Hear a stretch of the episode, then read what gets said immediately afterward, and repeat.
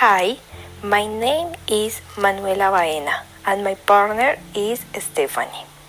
Today we are going to talk to you about global warming, its consequences and possible solutions to improve it. Global warming. Global warming is understood as the warming of the Earth's atmosphere and the oceans. Global warming is associated with climate change that may or may not have anthropogenic cause. The main effect caused by global warming is the greenhouse effect phenomenon that refers to the absorption by certain atmospheric gases, especially CO2, of part of the energy that the soul emits as a result of being heated by solar radiation. The natural greenhouse effect that stabilizes the Earth's climate is not an use that is included in the debate on global warming and the natural greenhouse effect.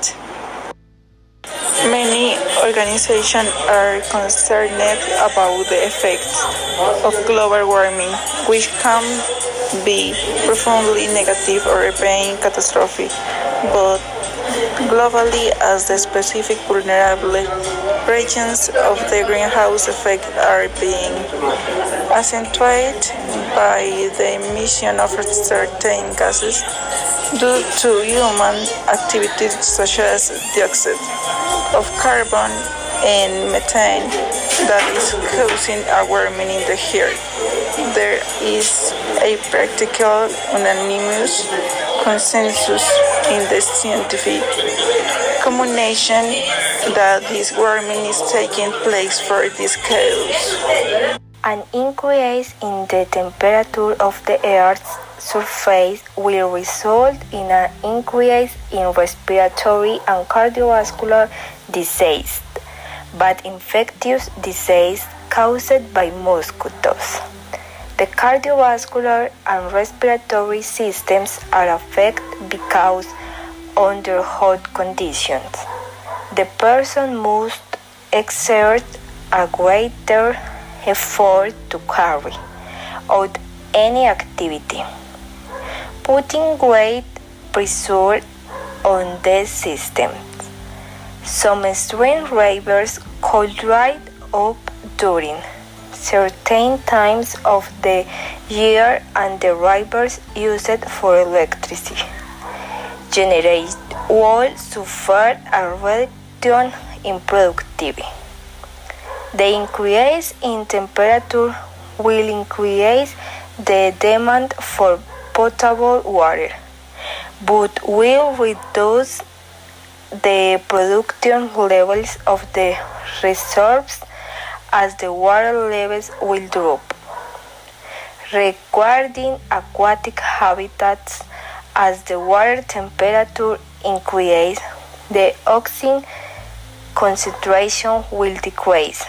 This will make some of the aquatic species unable to survive under these conditions. There are many simple steps we can take right now to decrease the pollution that causes global warming. We can although some time to reduce gas emissions and the consequence of global warming should was reduce energy consumption. With products with recycled packaging, use fluorescent bulbs, use recycled paper, limit water consumption, walk or use ecological transport such as bicycles or electric scooters. Make great use of solar energy. Plant trees.